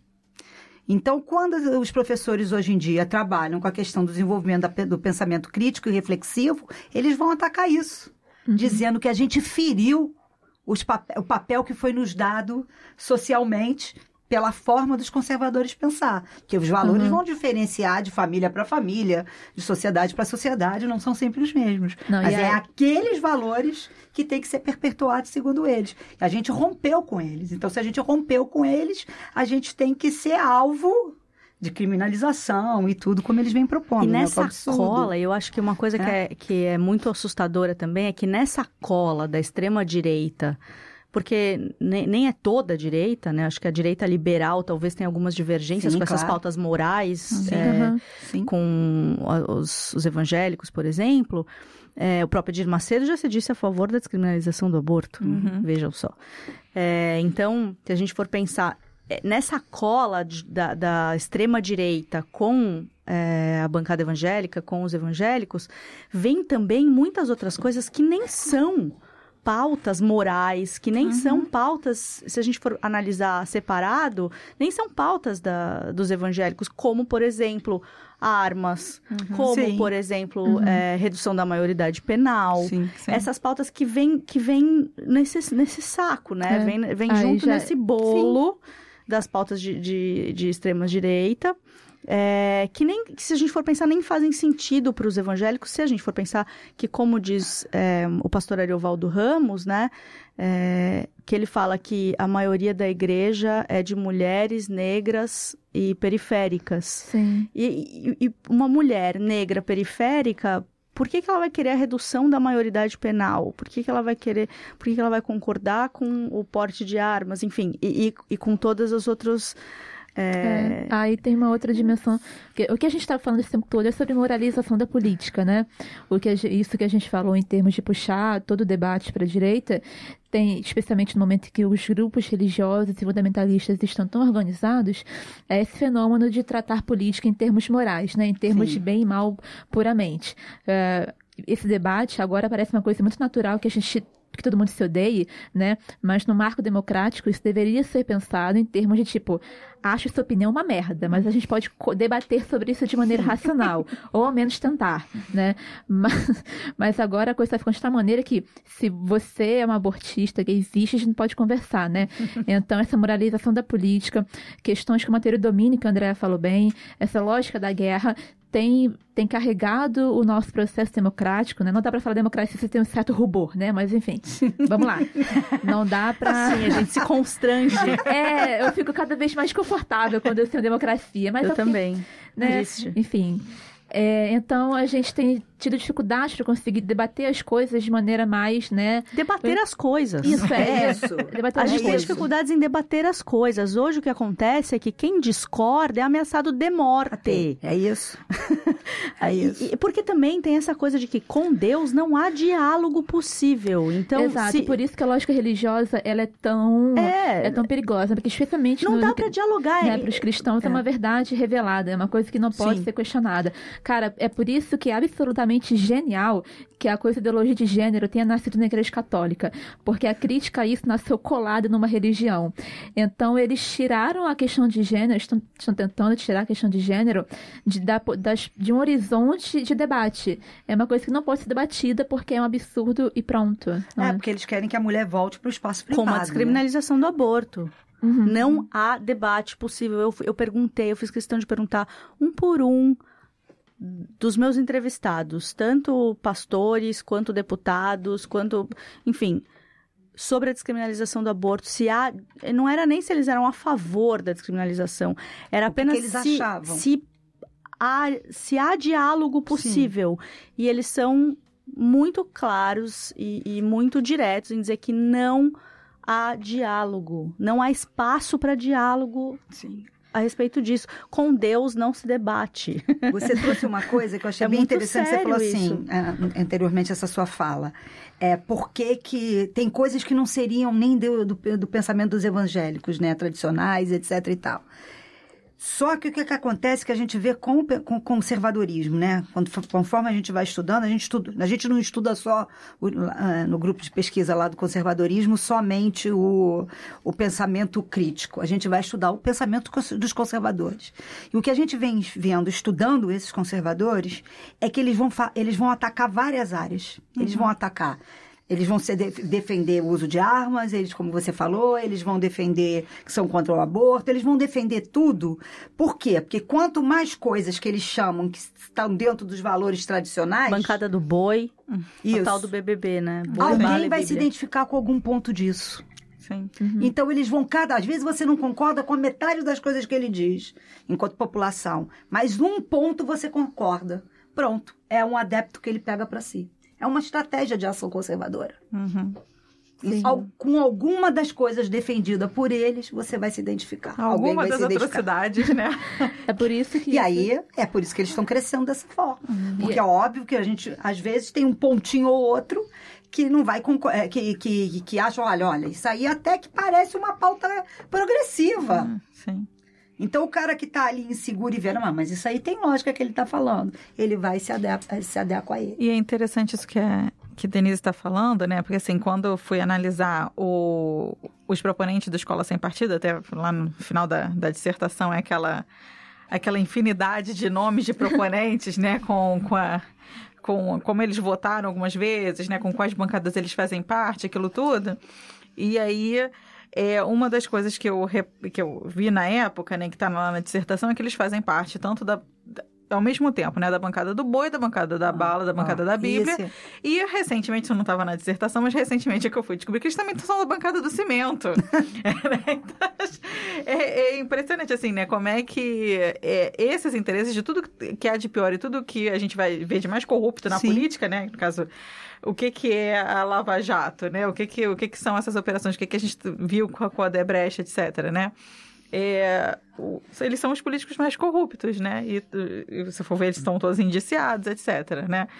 E aí estão lá, né, participando dessas, dessas quatro bancadas, né? E, então é, é bem interessante É uma, dim- pensar. é uma dimensão, né, dessa força, dessa onda conservadora, fundamentalista religiosa que a gente vive, é uma dimensão que talvez esteja ficando mais perceptível agora com o Bolsonaro, conforme ele tá, conforme ele vem recebendo apoio aqui e ali de empresários e tal. E tem um empresário aqui que apoia ele, aí outro aqui, aí ele vai num lugar de comércio, e ele é aplaudido pelos empresários quando fala mal da ideologia de gênero. É uma dimensão desse problema, e na medida em que as elites econômicas estão comprando isso por causa dessa estratégia que a Denise falou, né? O, nesse momento, a gente está gravando dia 5 de setembro, né? Começam a surgir análises falando que o Alckmin pode ser abandonado pelo Centrão porque está ficando difícil da campanha dele decolar para ele conseguir chegar no segundo turno lá no dia de 7 chuchu, né, gente? lá no dia 7 Só em de São outubro. Paulo, né? O que- desculpa. Desculpa, gente. Paulista e paulistano votam muito mal. Aí qual que é A gente também. qual que é um dos problemas pra gente? É, A gente esse ama o apoio PSDB em São Paulo. esse jeito. apoio que está sendo deixado, né, que está abandonando o Alckmin, esse apoio empresarial, né, que ele pode se virar para o Bolsonaro. Então, assim, conforme as elites, as elites econômicas, né, querem aumentar os seus lucros, essa coisa violentíssima, elas podem se virar Bolsonaro porque ele tá, enfim, né, ele é o, lá o, como é que fala? Mascote, o... O Paulo Guedes manda nele, né? Então, enfim. É, Então é uma dimensão do fenômeno também que, né, que é bizarro, né? Porque certamente a mulher negra periférica não vai querer perder os seus direitos trabalhistas, né? Não quer trabalhar, ter que ter três, quatro empregos de meio, meio período para conseguir sustentar a família. Então, assim, é, uma, é a política que está sendo feita de maneira, né, numa lógica de guerra, né? Que não é um debate Sim, racional. Agora, tem uma outra coisa aí nesse ponto, mas eu acho que isso é uma outra conversa, porque ela rende mais horas e horas de papo. É, que tem uma coisa que, que a gente até discute um pouco no livro, enfim, mas que eu acho que é isso, rende um outro assunto, um outro papo, é, é essa mulher pobre, negra, periférica, este homem, é, que in- inclusive eu até entrevistei o Boulos no meu livro, na época ele não era candidato ainda, ele, ele era só, enfim, estava à frente do MTST, porque ele é uma pessoa que diz que a base do MTST é feita por evangélicos. É de Uhum. evangélicos. Uhum. E aí a crítica que ele faz, e outras pessoas que eu entrevistei pro livro também fazem, é que é, quando também a esquerda começa a disputar a política de forma mais institucional, né, com, com o Lula, esses anos de esquerda no poder, deixou também o trabalho de base, Uhum. e isso cria um vácuo, isso cria uma Sim. lacuna que também foi ali aproveitada de forma muito é, Estratégica. estratégica pela, tanto pelas igrejas pentecostais e neopentecostais, e a gente tem até o livro da, da Cristina que é o Oração de Traficante, que vai Uhum. falar sobre como as igrejas pentecostais entram, é, principalmente aqui no Rio, né, na- nas favelas. É, e, inclusive os traficantes se tornam evangélicos e aí começam a queimar, templo, queimar outros templos e, Uhum. e terreiros e tudo mais.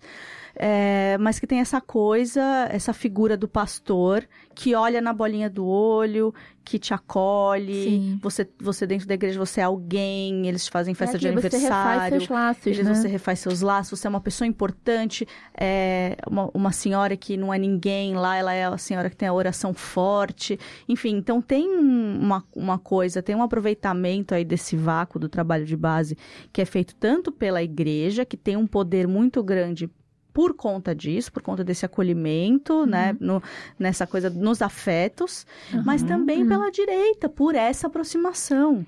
Então, assim, é, é- a, a- a compra desse pacote de extrema-direita também entra por aí. Claro. Sim. Também é explicado é, por essa. Por que, que essa mulher Sim. tá, tá, tá, tá comprando isso? Também é por conta disso. Também é por uma.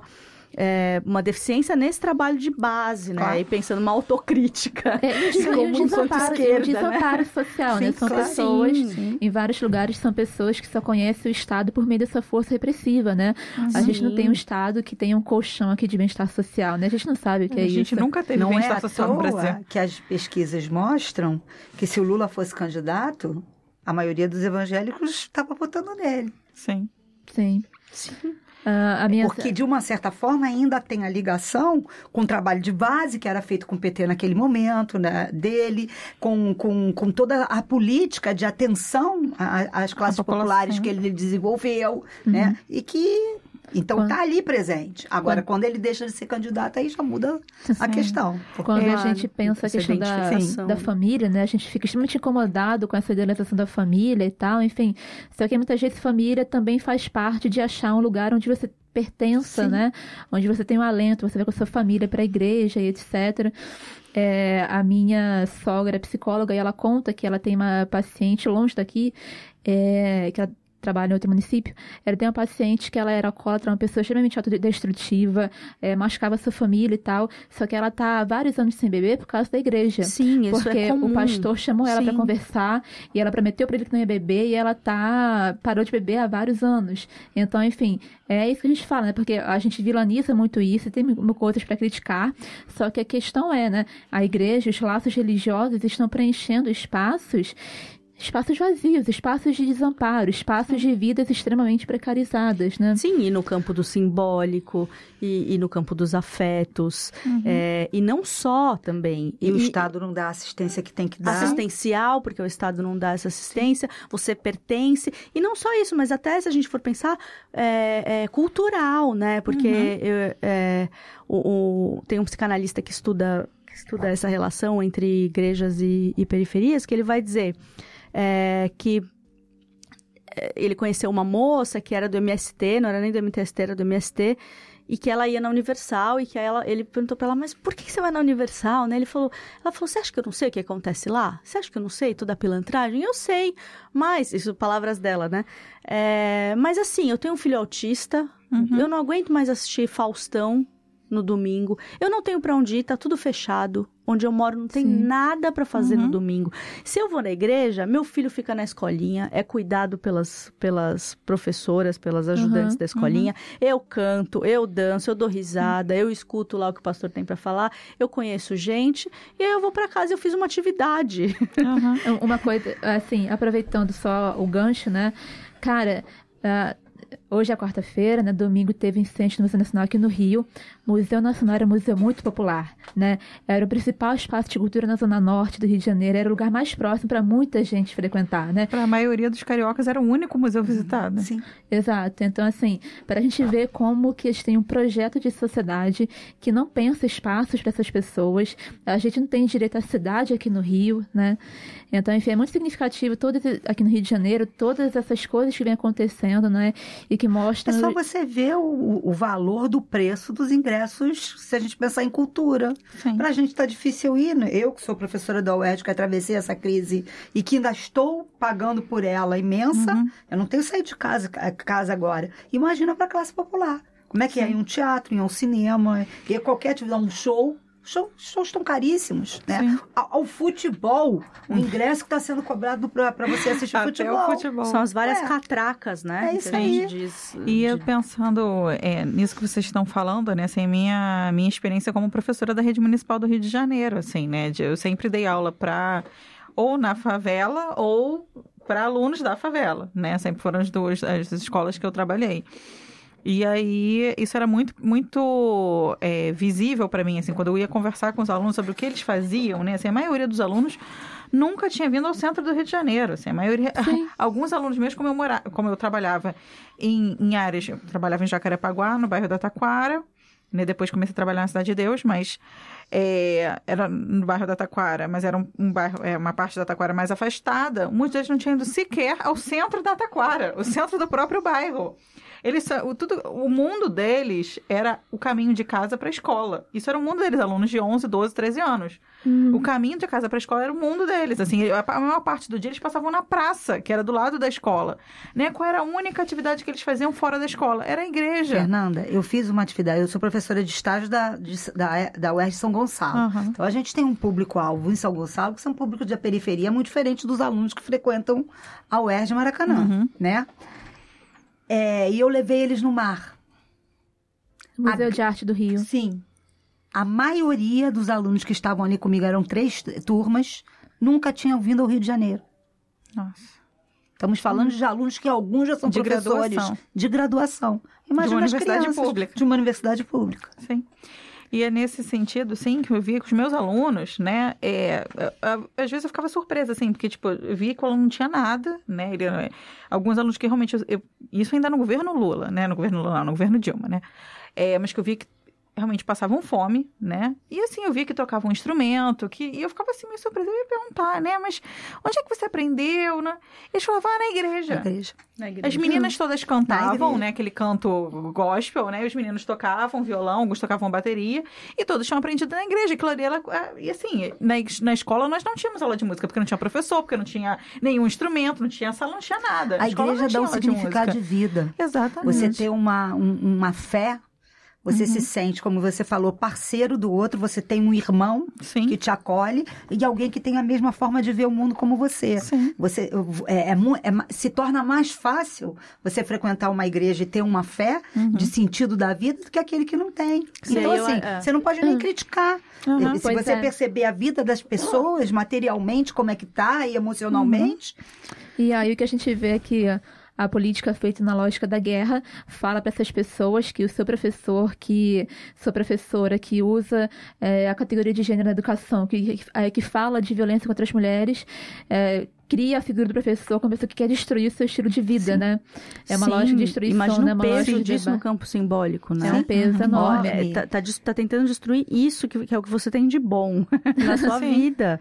Assim, Sim. E aí eu acho que também tem uma distinção, pensando nisso, uma distinção com a igreja católica para a igreja evangélica, porque o pastor é aquele cara que olha na bolinha do olho do sujeito e que fala: Eu sei o que você tá passando, que eu também já tive lá, eu também já que passei te empresta por isso dinheiro quando você precisa. Uhum. que te empresta dinheiro quando você precisa, enfim. É...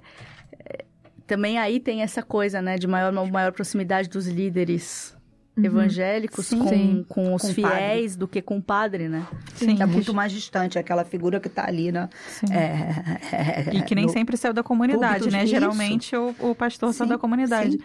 É, mas aí a gente falando nesse, nesse sentido, né, da, do assistencial, de tudo isso, né, a gente pensar, né, por que que, né, Bolsonaro, é, quando vai falar lá para os empresários, ele agrada, né, e os empresários fazem questão de falar da ideologia de gênero. Gente, é só pensar, dono de mercado, né, quem é que toca o mercado?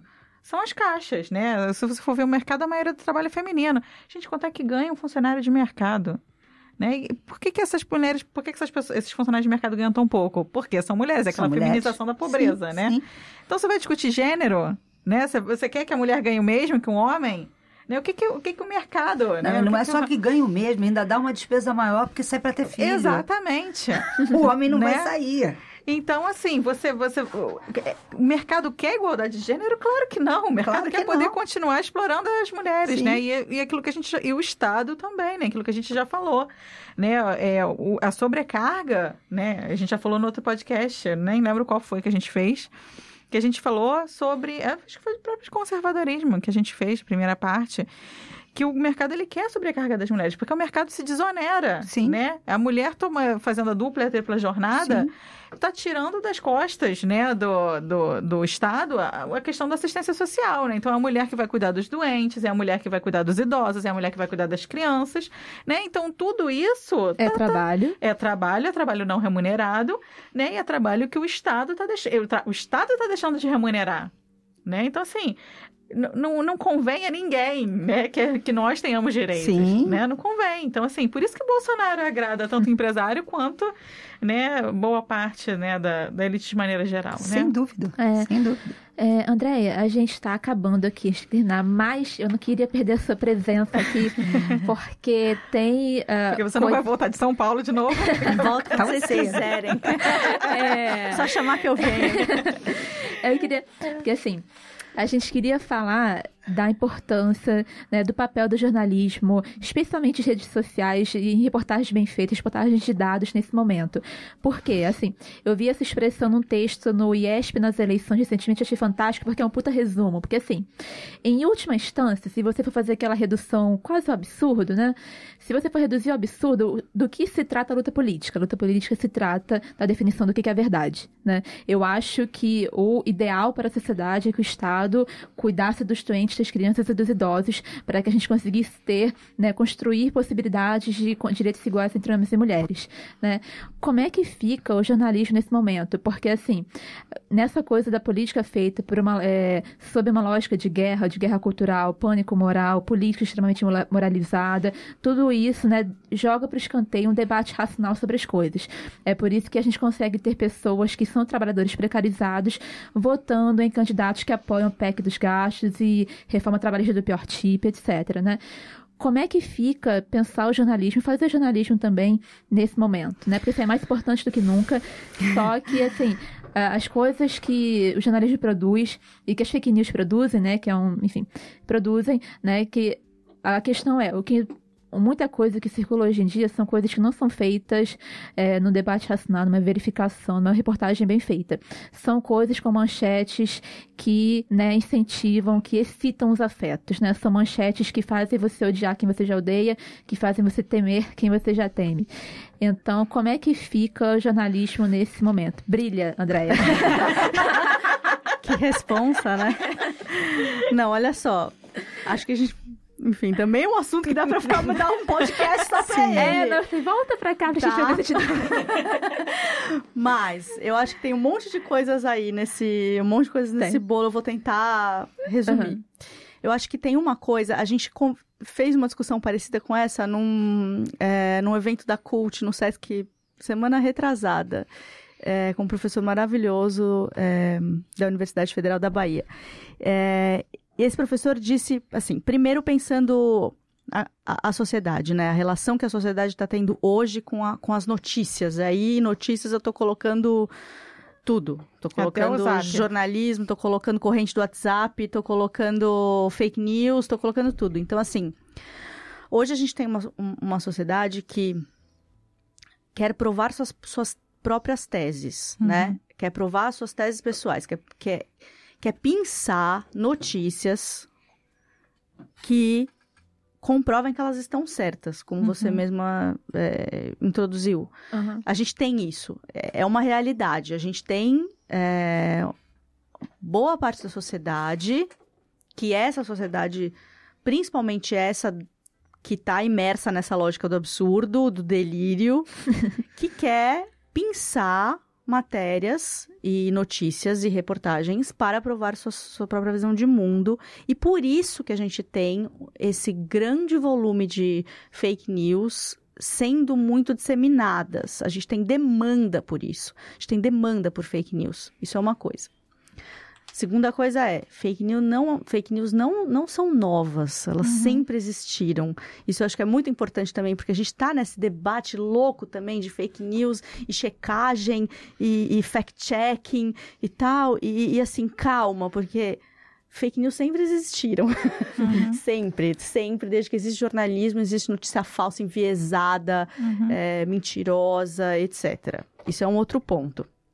É, a gente tem hoje também uma crise de modelo do jornalismo. Isso está posto.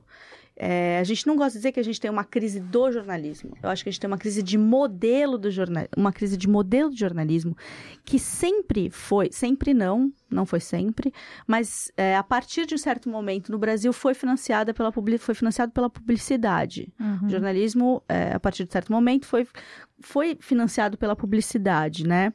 É, e partiu de grandes conglomerados de mídia.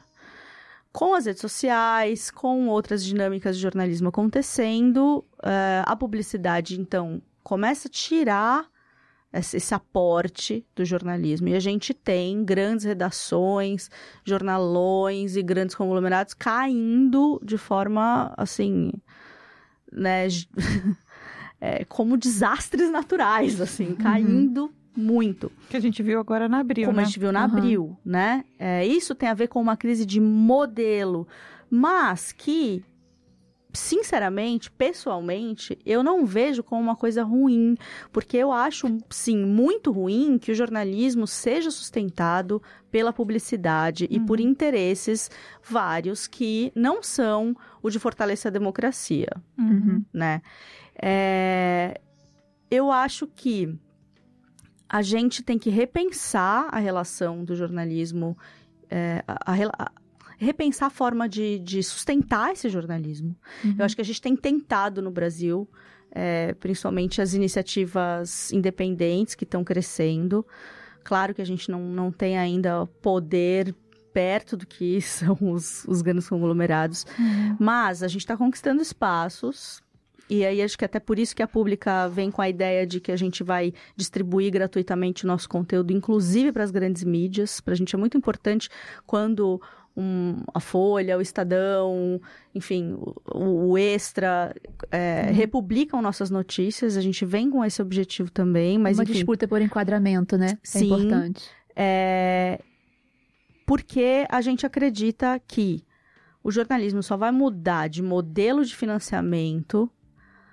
É, e, e claro que isso aí volta com a qualidade desse jornalismo que é feito, porque se você tem um jornalismo que é independente, que não está preso politicamente a, a, a nenhum interesse, é, é um jornalismo livre, livre de- do, do famoso rabo preso, claro que isso impacta diretamente na, na qualidade desse jornalismo. É, mas para a gente ter isso, a gente precisa é, que a sociedade entenda. Aí voltando para o que eu falei, da primeira coisa que eu falei, a gente Uhum. precisa que a sociedade entenda o jornalismo como importante para a democracia. Sim. E a gente precisa de um jornalismo que de fato fortaleça a democracia. Percebe? Não, não- Uhum. é, é um caminho que vai para os dois lados. Assim, a gente Sim. precisa fazer um jornalismo de qualidade que fortaleça a democracia. Para isso, a gente precisa não ter amarras. E para não ter amarras, a gente precisa pensar num modelo de financiamento que fuja desse modelo tradicional. Como a gente foge desse modelo tradicional? Crowdfundings. E por isso que as pessoas precisam apostar, Uhum. precisam entender que elas precisam ajudar a financiar o jornalismo, crowdfundings, é, apoios de fundações, desde que feitos com, uma determinada, com determinadas regras de não interferência. É, então, assim, a gente está redescobrindo isso, a gente está descobrindo, eu acho, um novo modelo de financiamento para esse jornalismo conseguir ser sustentável, porque Uhum. as pessoas não podem trabalhar de graça, Claro. é, mas que ao mesmo tempo seja um jornalismo. Eu não gosto da palavra isento. Não, Não, não é, existe. Não existe. é, mas que seja um jornalismo. É, importante para o processo democrático, assim. Sim.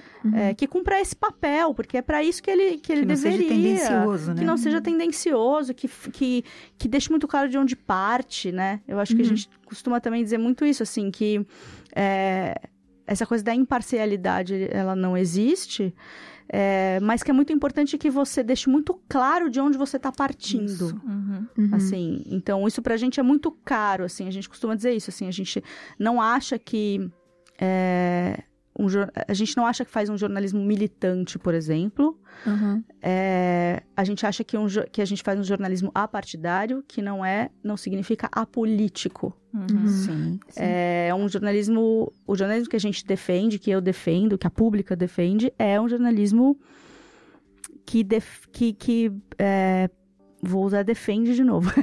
é muita defesa. É, que defende é, de forma intransigente os direitos humanos. Uhum. Assim, eu acho que é, é basicamente Sim. nisso que a gente acredita, é isso que a gente tem tentado construir.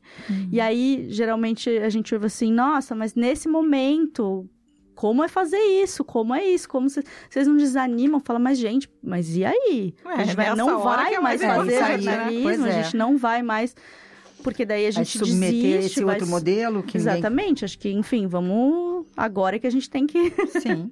Agora que é mais importante do que nunca, né? Agora é mais importante do que nunca. É, então, gente, acho que a gente conseguiu seguir o que a gente- conseguimos falar o que a gente pretendia. Eu estou satisfeita com a pauta que a gente fez quase freestyle, meio que foi, foi legal. Quem quiser falar aí, concluir, quem quer falar mais alguma coisa, Denise? Não. Fernanda? Não, não. Então, Andréia, muito obrigada por você ter vindo. A gente adorou sua participação. Eu que agradeço. Você quer falar mais alguma coisa? Não, já falei demais. Só quero, só quero agradecer muito e dizer que gostei muito de estar aqui e achei que a conversa foi muito boa. Tá. Muito obrigada. É, então, gente, é, muito obrigada por ouvir a gente. A gente chamou a Andréia, porque a gente vai ter um evento com ela daqui a pouco aqui na UERJ Maracanã, no Rio de Janeiro. É, e ela está lançando um livro chamado Em Nome de Quem? A Bancada Evangélica e seu projeto de poder. Dê uma olhada no livro, que é muito legal. É, essa reportagem dela que eu li um trechinho no início, ampliada, com mais dados, números, etc. E eu acho que isso é o mais, assim, uma das coisas certamente mais importantes para a gente fazer hoje em dia, né? Difundir informações bem feitas, bem investigadas, né? Então. E acho que é isso, gente. Tchau, tchau, gente. Bom dia, boa tarde, boa noite. Até o próximo programa. Tchau. Tchau. Tchau.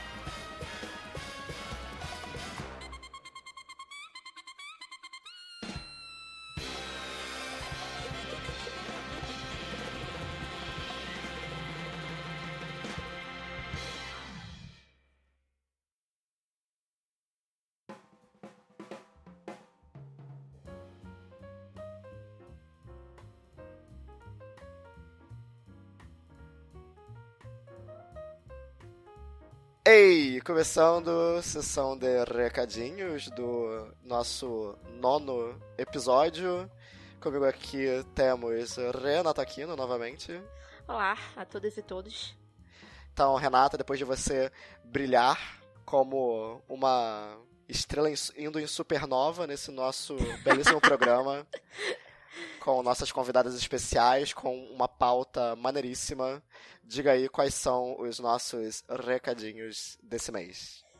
Então, gente, agradecer mais uma vez a presença de todo mundo, da Andrea Dipp, da agência pública, da professora Denise Sepúlveda, da FFP, sempre muito presente com a gente. Muito obrigada, Denise.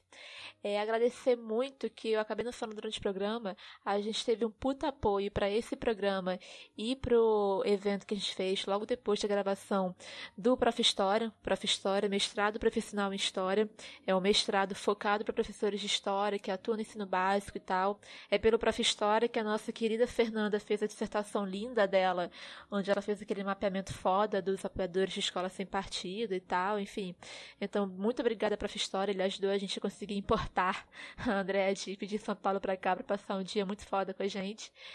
E ah, aproveitando que a gente está gravando esses recados, a gente vai. A gente está gravando esses recados na sexta-feira de tarde, dia 7.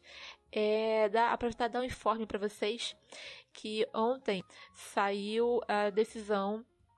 É, a gente divulgou nas nossas páginas, não sei se a, gente, se a gente já tinha comentado algum programa nosso, né? Tem há alguns meses uma professora da UDESC de pós-graduação em História que trabalha na área dos estudos de gênero, história do feminismo e tal, a Marlene de Favre, da UDESC, Universidade do Estado de Santa Catarina, ela havia sido processada por uma aluna, é, que é a Ana Caroline Campagnolo, uma mulher lá do, enfim, lá do sul, lá de Santa Catarina e tal. É, ela, essa aluna, né, essa Campagnolo, é uma figura pública da direita, antifeminista, cristã, pró-armamento, enfim, aquela, aquela figura que está bem popular hoje em dia, apoiadora de Bolsonaro. E essa garota, ela fez é, processo seletivo para mestrado da pós-graduação em História da UDESC para a área de estudos de mulheres. Eu não lembro o nome da área agora, e a notícia que eu estou usando não dá, mas enfim, ela fez o processo, entrou, o projeto de pesquisa dela tinha a ver com polícia e mulheres, não sei bem qual era o referencial teórico que ela utilizava, enfim, eh, que eu saiba, isso nunca foi muito divulgado. Mas aí ela começou a ser orientada pela Marlene de Favre, que é uma professora feminista, eh, usa o gênero como categoria de análise, enfim. Obviamente, com o tempo nas aulas e na orientação, os conflitos começaram a aparecer, a campanhola criticava publicamente a Marlene nas redes dela, que tinha muita gente acompanhando e tal, ficou uma situação insustentável. A Marlene submeteu ao colegiado do programa um pedido para que não orientasse mais a, a aluna em questão. O, o colegiado aprovou, uh, a orientação da campanhola foi encaminhada para outra pessoa, acho que um professor, enfim, uh, isso já tem alguns anos, né, porque a campanhola chegou a defender a dissertação e a dissertação dela não foi aprovada. Uh, e aí, depois que ela não foi aprovada no mestrado, ela moveu um processo culpando a Marlene de Favre e dizendo que a Marlene havia perseguido ela por questões religiosas e ideológicas. Né? Havia constrangido ela e tal. E aí a Campanholo montou um processo juntando e-mails, gravações que ela fez de aulas da Marlene sem pedir autorização e tal, enfim. A Campanholo é uma grande apoiadora da escola sem partido lá em Santa Catarina. Não pude deixar de ser, né? E aí, é, isso estava rolando há algum tempo, há alguns meses isso entrou em sigilo de justiça. Aí a gente teve que parar de falar um pouco porque não tinha novidades para falar também. E ontem saiu a decisão e a Campanholo perdeu o processo. Isso é muito importante, muito bom para a gente, porque é uma chance perdida para o Escola Sem Partido de montar algum precedente para as teses absurdas que eles defendem, né? Aí, uh, até agora que a gente tenha visto, o site que fez a reportagem mais interessante sobre o estado foi o Catarinas, jornalismo com perspectiva de gênero. E aí, né, tem uma fala interessante da.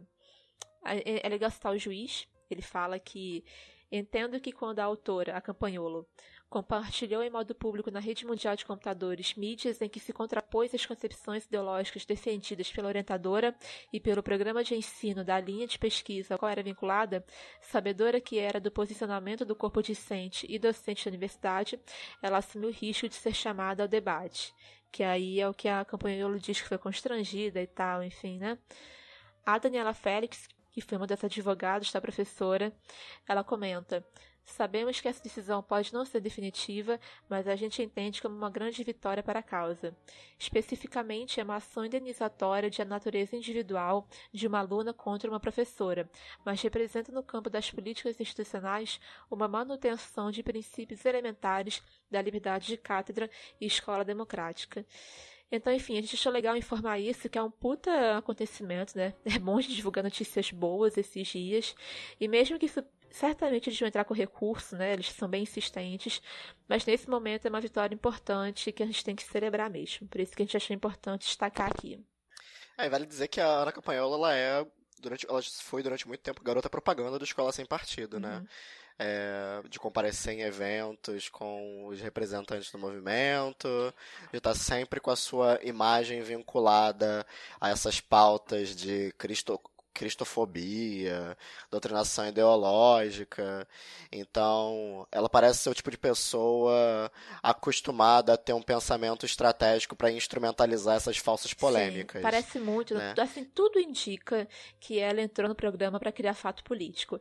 E assim, é interessante agora ver, né, que assim, ela está cumprindo o ciclo de vida de um apoiador da escola sem partido que quer ganhar biscoito e atenção. Que ela começou, que ela começou sendo uma pessoa popular na rede por postar um pouco de merda e tal, enfim, cresceu a página dela, aí criou um factoide político, apareceu na mídia e, para surpresa de absolutamente zero pessoas, nesse momento ela é candidata a deputada estadual lá por Santa Catarina. É, também sem surpresa pelo PSL. Então, enfim, tá cumprido aí o ciclo de vida usual de uma pessoa que entra na política apoiando escola sem partido. Né? Apronta uma, ganha atenção, ganha atenção na mídia, se candidata a alguma coisa, e se ganhar vai encher o saco na casa legislativa mais próxima. É, vide Sarah Winter e afins, né? Mas se fudeu, né? Se fudeu porque não conseguiu, pelo menos a princípio, então não rolou pra, pra você. É, mais algum informe, Renata Aquino? Não, nesse momento não, só queria dar a boa notícia para tentar animar a galera, né? É, sim. Vamos ver o que acontece nos desenvolvimentos da próxima semana. Então vamos para os nossos contatos. Você está com eles aí na mão? Uhum. Porque eu não estou. Uh, no Facebook acompanha a gente pelos nossos nomes completos. Professores contra o Escola Sem Partido e Movimento Educação Democrática. Uh, no Instagram, o, o PCESP, né? É Profs contra o ESP, né? P-R-O-F-S contra o ESP. O MED é Move Educação Democrática. A gente cobre os nossos eventos, posta meme, enfim, tenta animar aquilo lá. É, no Twitter o MED não tem, então no Twitter quem nos representa é o PCESP, é arroba também, igual ao Instagram. E se você quiser falar com a gente mais diretamente por meios que algumas pessoas consideram mais old school, para mim é só o meio contemporâneo normal, é o e-mail profscontraoesp.gmail.com ou então pelo MED, moveeducaçãodemocrática.gmail.com. Qualquer coisa, falem com a gente, mandem feedback, digam o que acham, e é isso. Exatamente. Muito obrigado, pessoal. Nos vemos no próximo mês com mais novos episódios. Até a próxima. Um beijo, um abraço. tchau. tchau.